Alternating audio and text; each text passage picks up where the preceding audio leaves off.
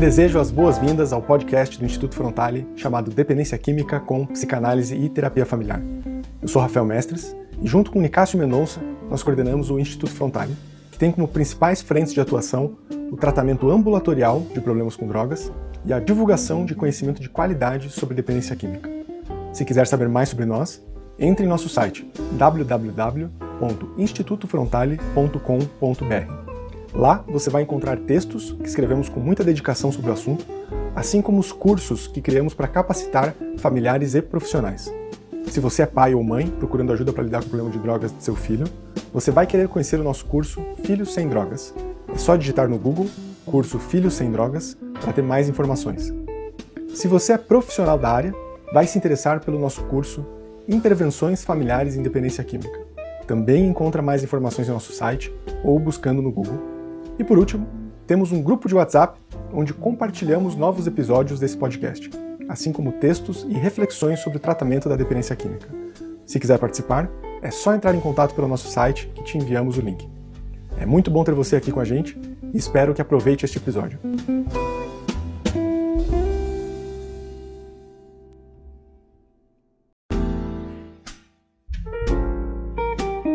Te desejo as boas-vindas ao podcast do Instituto Frontale chamado Dependência Química com Psicanálise e Terapia Familiar.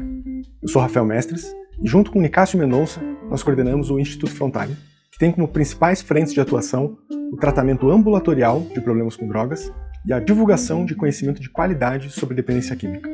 Se quiser saber mais sobre nós, entre em nosso site www.institutofrontale.com.br. Lá você vai encontrar textos que escrevemos com muita dedicação sobre o assunto, assim como os cursos que criamos para capacitar familiares e profissionais. Se você é pai ou mãe procurando ajuda para lidar com o problema de drogas de seu filho, você vai querer conhecer o nosso curso Filhos Sem Drogas. É só digitar no Google curso Filhos Sem Drogas para ter mais informações. Se você é profissional da área, vai se interessar pelo nosso curso Intervenções Familiares em Dependência Química. Também encontra mais informações no nosso site ou buscando no Google e por último, temos um grupo de WhatsApp onde compartilhamos novos episódios desse podcast, assim como textos e reflexões sobre o tratamento da dependência química. Se quiser participar, é só entrar em contato pelo nosso site que te enviamos o link. É muito bom ter você aqui com a gente e espero que aproveite este episódio.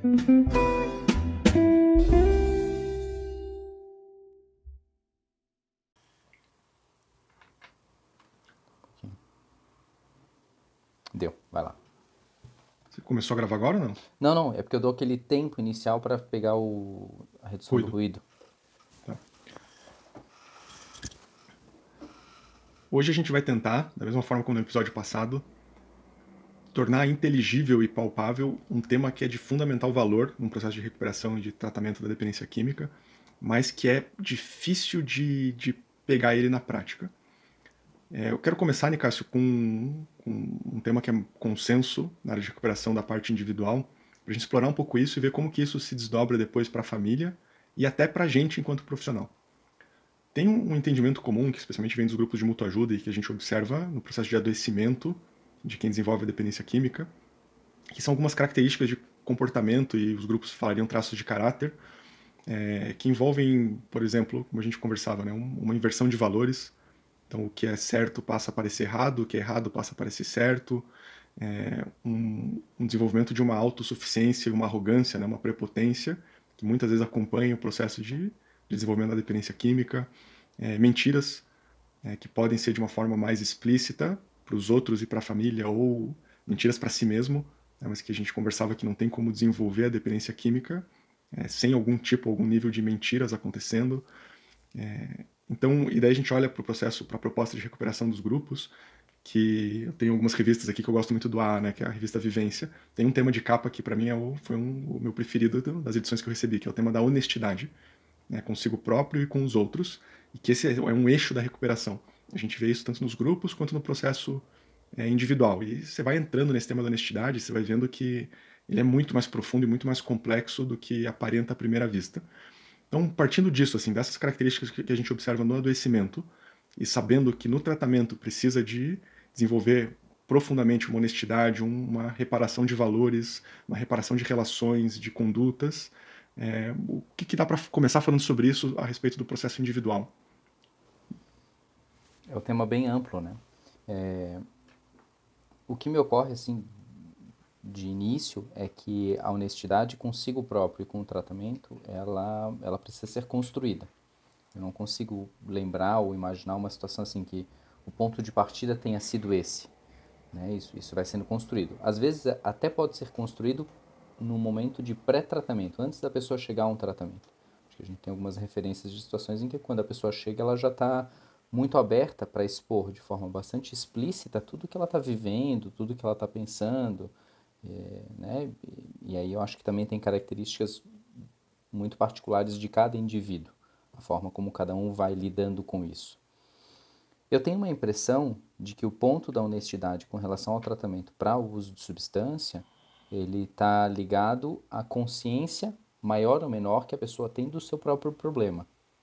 Quanto mais consciência ela tem do seu próprio problema e da complexidade, gravidade que ela que, que aquilo tem na vida dela, na, na dimensão e na magnitude que aquilo assumiu na vida dela, quanto maior a consciência dela sobre isso, mais fácil ou mais rápido ela consegue assumir essa postura de honestidade com o tratamento.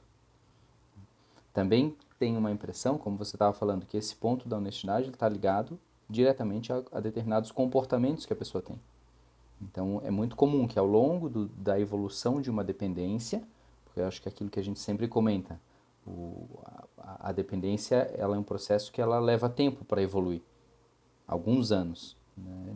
Não é do uso experimental da dependência em um mês ou dois meses. Isso leva alguns anos para acontecer. Cinco anos, dez anos.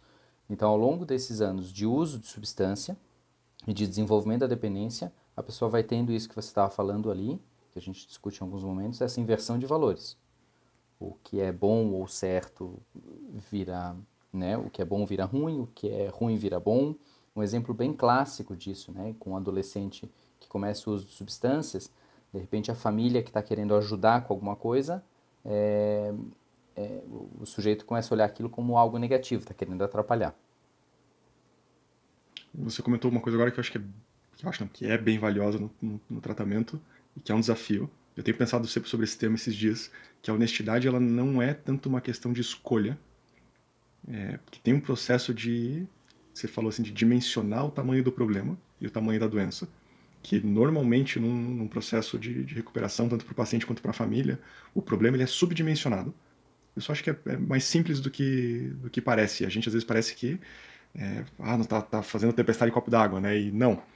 O problema ele é muito mais complexo, intrincado, com muito mais nuances e detalhes do que aparenta à primeira vista. Então, até por inconsciência, a pessoa não consegue o nível de honestidade necessária no começo do tratamento. É como se tivesse que ir aprendendo com, com aquela frase do, do, do, ator famoso lá, o artista, fala que o preço da sobriedade é vigilância constante. É, precisa estar vigilante constantemente para aprender sobre a doença e poder manter um nível de honestidade satisfatório, digamos assim, para um, para um processo de recuperação. Uhum. Como é que você percebe isso na família, da honestidade? Não me vem com esse termo assim. Acho que na família tem a ver com esse dimensionamento, isso sim. Né? Acho que a família subdimensiona o problema e, principalmente, subdimensiona a própria responsabilidade no problema, e não no sentido de culpa ou de causa, mas no sentido assim de da importância da vamos falar dessa forma assim, da família se consertar para poder efetivamente ajudar a recuperação do, do paciente dependente, né, do familiar. A família mantém o foco muito no familiar. Né? E aí tem situações. Tá, é... Mas isso tem um pouco a ver com o que a gente estava conversando no episódio passado sobre posicionamento. Uhum, perfeito. Perfeito. Sobre poder posicionar ou centrar a atenção em si e não no uhum. outro. Perfeito. E aí acho que entra o mesmo desafio do dependente, que é esse desafio do, da criação de consciência, né, de, de, dimensionar o problema. Então a gente estava conversando agora de situações em que a família acaba manifestando esses, entre aspas, traços de caráter da dependência química é, de forma muito análoga do dependente.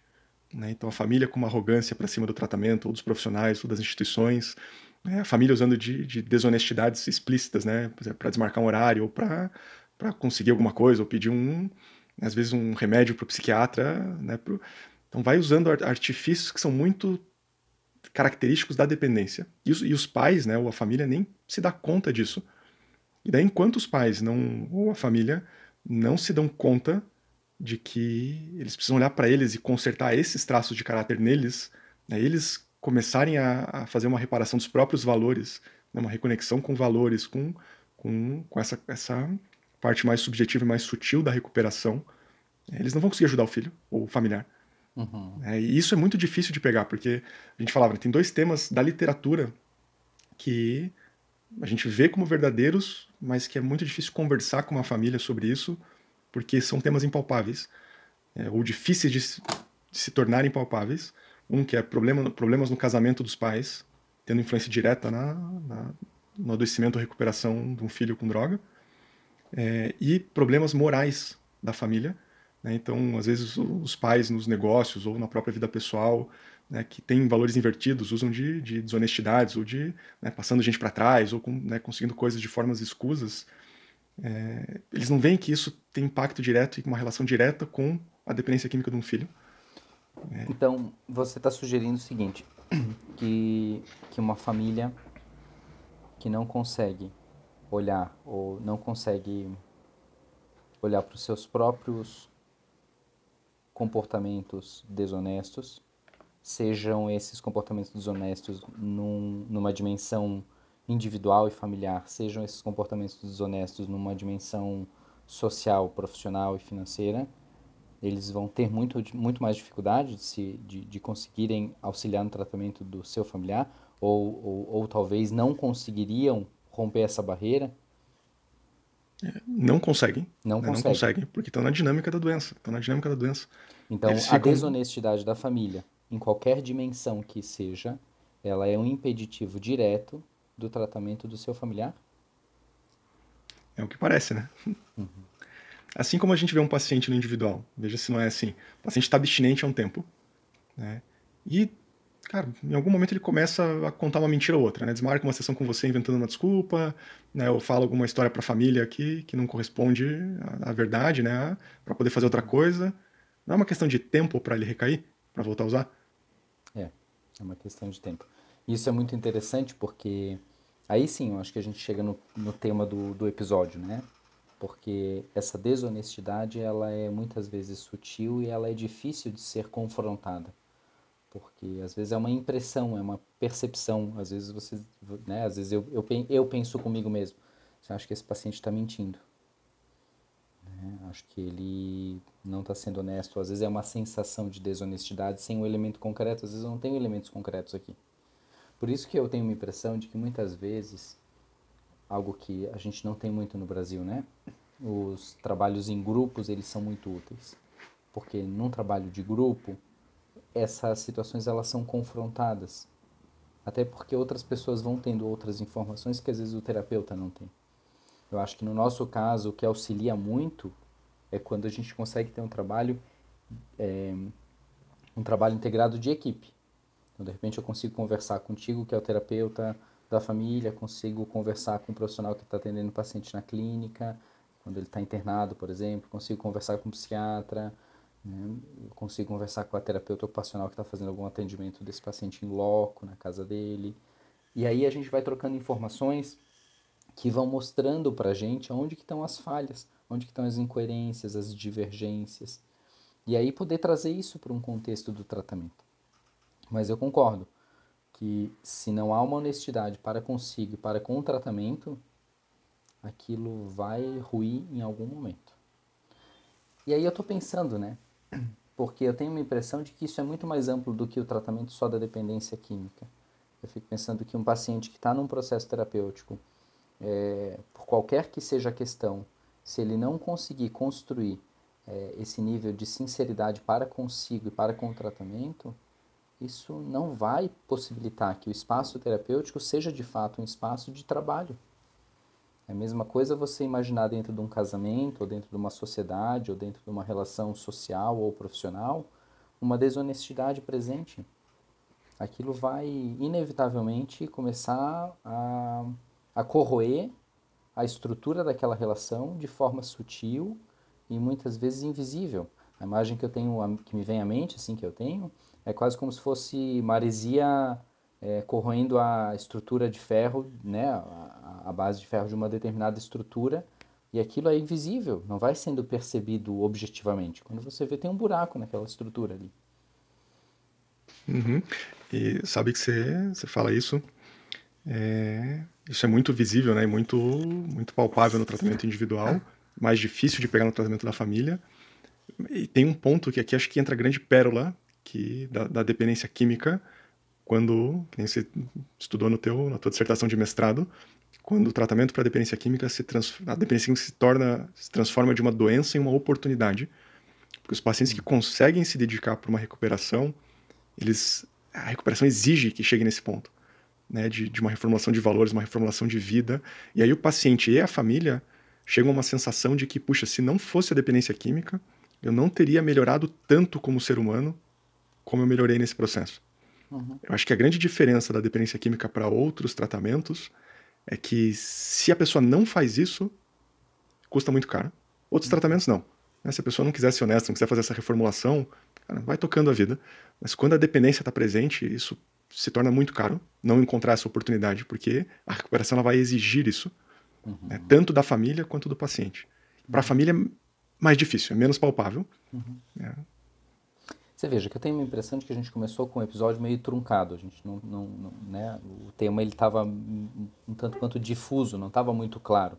A gente tinha uma noção mais ou menos clara de qual era o, o, o centro, o ponto central desse, né, do nosso episódio, que era isso, esse, essa honestidade para consigo e para com o tratamento, vamos colocar assim. É, mas para consigo em primeiro lugar, a gente tinha claro isso mas a gente não tinha muito claro como é que isso aparecia de fato, a gente até sente isso. Na medida que a gente vai conversando, acho que fica muito explícito e, e muito fácil de ser percebido é, essa relação direta entre honestidade e desenvolvimento. Inclusive, antes da gente começar o episódio, eu estava te falando, né, que assisti alguns seminários aí no mês de junho. Em um dos encontros desses seminários, eram quatro encontros, a pessoa que estava ministrando falava, né, que a construção da intimidade numa determinada relação só é possível a partir de dois da, da existência de dois elementos, que é a sinceridade e a confiança. E ele colocava isso, né, de forma bastante explícita. E era um seminário que não tinha nada a ver com dependência ou com uso de substâncias. Era dentro de uma outra perspectiva da, da psicanálise, inclusive. E, e esse profissional colocava de forma bastante explícita que não é possível construir intimidade numa relação terapêutica ou numa outra relação se não houver a sinceridade e a confiança. E esses dois polos, esses dois pontos, né, eles vão se retroalimentando. A sinceridade alimenta a confiança, da mesma forma que a confiança vai alimentar a sinceridade, e aí isso possibilita a construção de uma relação íntima, onde haja intimidade. E tendo intimidade, a relação se desenvolve. Se não tem intimidade, a relação não se desenvolve. Então, se a gente imagina um dependente que ao longo de um tempo foi construindo uma relação né, desonesta para consigo, ou para com a vida, para com as suas relações de uma forma geral, é, ela não vai ter uma relação de intimidade com as pessoas, né, baseada nessa sinceridade, nessa confiança. Então acho que isso é algo interessante assim da gente pensar, talvez até um pouco mais em outros episódios, né? E me ocorre assim, um ponto central né, do episódio que eu tenho em mente com relação às famílias, que é um, é um grande desafio. Até eu recebi esses dias uma pergunta, né, a partir do, do material que a gente compartilhou lá.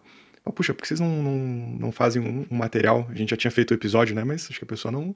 Né, surgiu outra questão junto, que por onde começar o tratamento? Né, e, e eu entendi que é da perspectiva da família daí. E aí eu fiquei pensando sobre isso, é realmente é difícil, né, por onde começar, porque é, se eu fosse falar agora, né, por onde começar, começa, vamos imaginar para pais, né, que tem um problema com o filho, começa olhando ou fazendo uma autoavaliação, né, avaliando a si mesmo, puxa, como é que está as minhas, a minha vida, né, os meus valores, os meus comportamentos, as minhas relações, onde que eu tenho sido desonesto, onde que eu não tenho é, exercido os meus valores originais. É, só que isso é tão distante, tão difícil, eu falo, pô, como assim? Como que eu vou olhar para mim? Daí, aí, olha, se olhar para mim, é aí que meu filho vai, vai se perder, né? E vai, né, não vou ter mais controle nenhum e não vou. Então é tão longe, né, que precisa começar se capacitando. Vamos entender dependência química, vamos tentar, tenta fazer o que precisa fazer com o filho para pro, pro, promover um tratamento. É, e no caminho a família vai vendo, puxa, mas isso não dá certo, né? Pô, a gente interna, daí sai ele recai. Ou a gente pôs os limites que precisava e fez o monitoramento que tinha, mas alguma coisa não fecha, parece que né, a coisa não melhora. Em algum momento a família vai chegar nesse ponto. De olhar para a própria relação, seja se forem pais casados, né, para o casamento, é, olhar para os próprios valores, puxa, como é que eu estou indo no, no, trabalho? Né, eu estou né, tocando a minha profissão de forma honesta, né, eu tenho feito mal para os outros? Não. Eu estou prejudicando alguém? Não estou que entra num, num nível quase que daria para dizer espiritual, né, de, de, de valores, de, né, de poder se reconectar com, com uma humanidade, com, com princípios que norteiam né, a vida e que o dependente vai precisar se conectar na recuperação dele. É, só que eu tenho medo até, eu falo assim, eu falo, nossa, isso aqui vai tão longe, é tão contraintuitivo, que é quase que impalpável para as famílias que estão vivendo isso num, num, primeiro momento, né, numa primeira etapa. Também tenho a impressão de que tem variações disso. É, quando eu, é interessante, né? Porque você tem muita experiência de atender pais, né? E eu tenho uma experiência grande aqui de acompanhar pessoas já mais velhas que não estão mais dentro dessa dinâmica, né? Pais e filhos ali, né? Filhos jovens, vamos pensar assim, né? Ou às vezes nem tão jovens assim, mas que ainda estão dentro dessa dinâmica, morando com os pais, de uma certa dependência. Então também tenho a impressão de que tem uma variação disso, né? É, penso que o tema da honestidade ele se faz presente em qualquer tipo, em qualquer configuração onde a dependência se faça presente. Também com variações de acordo com a gravidade do uso, com quanto que aquilo compromete a vida da pessoa né, num nível maior. Também estou pensando que isso tem uma relação direta com a função que a substância vai desenvolvendo na vida da pessoa. Eu acho que tem uma série de variáveis aí. Mas é interessante porque em todas elas, o ponto da honestidade, é, ele é o ponto de partida do tratamento seja numa configuração onde os pais precisam olhar para si próprios e dizer, puxa, como é que a gente está com a nossa vida, seja da pessoa com a própria história, com a própria vida, com as próprias relações, é, com, a própria, com o próprio problema, né, de tomar mais consciência daquilo e dizer, puxa, não, realmente eu preciso dar um passo na direção da interrupção do uso dessa substância. Então é interessante que muitas vezes quando você traz essa, essa, essa percepção da família, né, dos pais com o filho, eu sempre, sempre me surge um contraponto. Opa, calma lá, eu tenho a impressão de que tem uma outra configuração que também ela é, ela é, ela, ela apresenta um, um, outro quadro daí, né? Uhum. É, acho que é, eu tô com, acho bem, bem presente essa questão dos pais, mas eu estou pensando, você falando agora, eu tô pensando é, em casos em que é uma questão com a esposa, né, vai por um outro lado, uhum. apesar de entrar de novo essa honestidade, essa reconexão com valores próprios, que daí, na, na dinâmica da esposa, né, o que ela vai fazendo? Ela vai abrindo mão de valores pessoais e de, de princípios pessoais mesmos para se adaptar ao cônjuge, né, ao marido, se for marido ou a esposa, né, e vai tendo uma desconexão de si mesmo para girar em torno do outro. Né, e, e daí também fica desonesto no sentido assim, daí se coloca como vítima da situação. Né, como, puxa, e, e, sente isso mesmo, né, e, e efetivamente é assim que, se, que acontece a dependência, porque parece que está presa ali. Uhum. É, mas de quando você no tratamento começa a resgatar esses valores, essa reconexão consigo mesmo, é, vai tendo uma mudança de atitude, vai ficando menos influenciável pelo, pela dependência do outro, vai conseguindo um ponto de conduta mais firme, que não, não se adapta tanto à dependência, uhum. e que essa é outro, acho que é uma outra, uma outra perspectiva sutil também dessa honestidade. Né? Porque a princípio a pessoa fala, não, eu não sou desonesto. Né? Não, mas aqui é, é, é, é, por isso que eu falo, não é uma questão de escolha, é uma questão de consciência. É uhum. criar consciência de mais variáveis, que a gente está colocando mais perspectivas, que vai dando condição de uma honestidade suficiente para a recuperação. Uhum. E estava pensando agora com isso que você está falando, inclusive a honestidade no sentido, a honestidade como talvez um sinônimo de consciência a respeito das próprias dores emocionais. Porque às vezes a pessoa está carregando determinadas feridas e, e, e conflitos emocionais e não toma consciência daquilo. Né? Então, de alguma forma, não está conseguindo ser honesta para consigo uhum. a respeito das suas próprias dores, das suas próprias uhum. feridas, uhum. dos seus próprios traumas, das suas próprias dificuldades. Uhum. Veja assim, né, no caso dependente, na medida em que ele não olha para essas coisas, ele abre espaço para droga, que é uma forma de se desconectar disso, uhum. e a família, na medida em que não olha para essas questões, uhum. abre espaço para ter que se preocupar com a dependência do familiar. Né? E vai ficar girando em torno daquilo ali. Uhum. Tá joia. Então, um abraço. Até o próximo episódio. Um abraço. Boa semana. Até.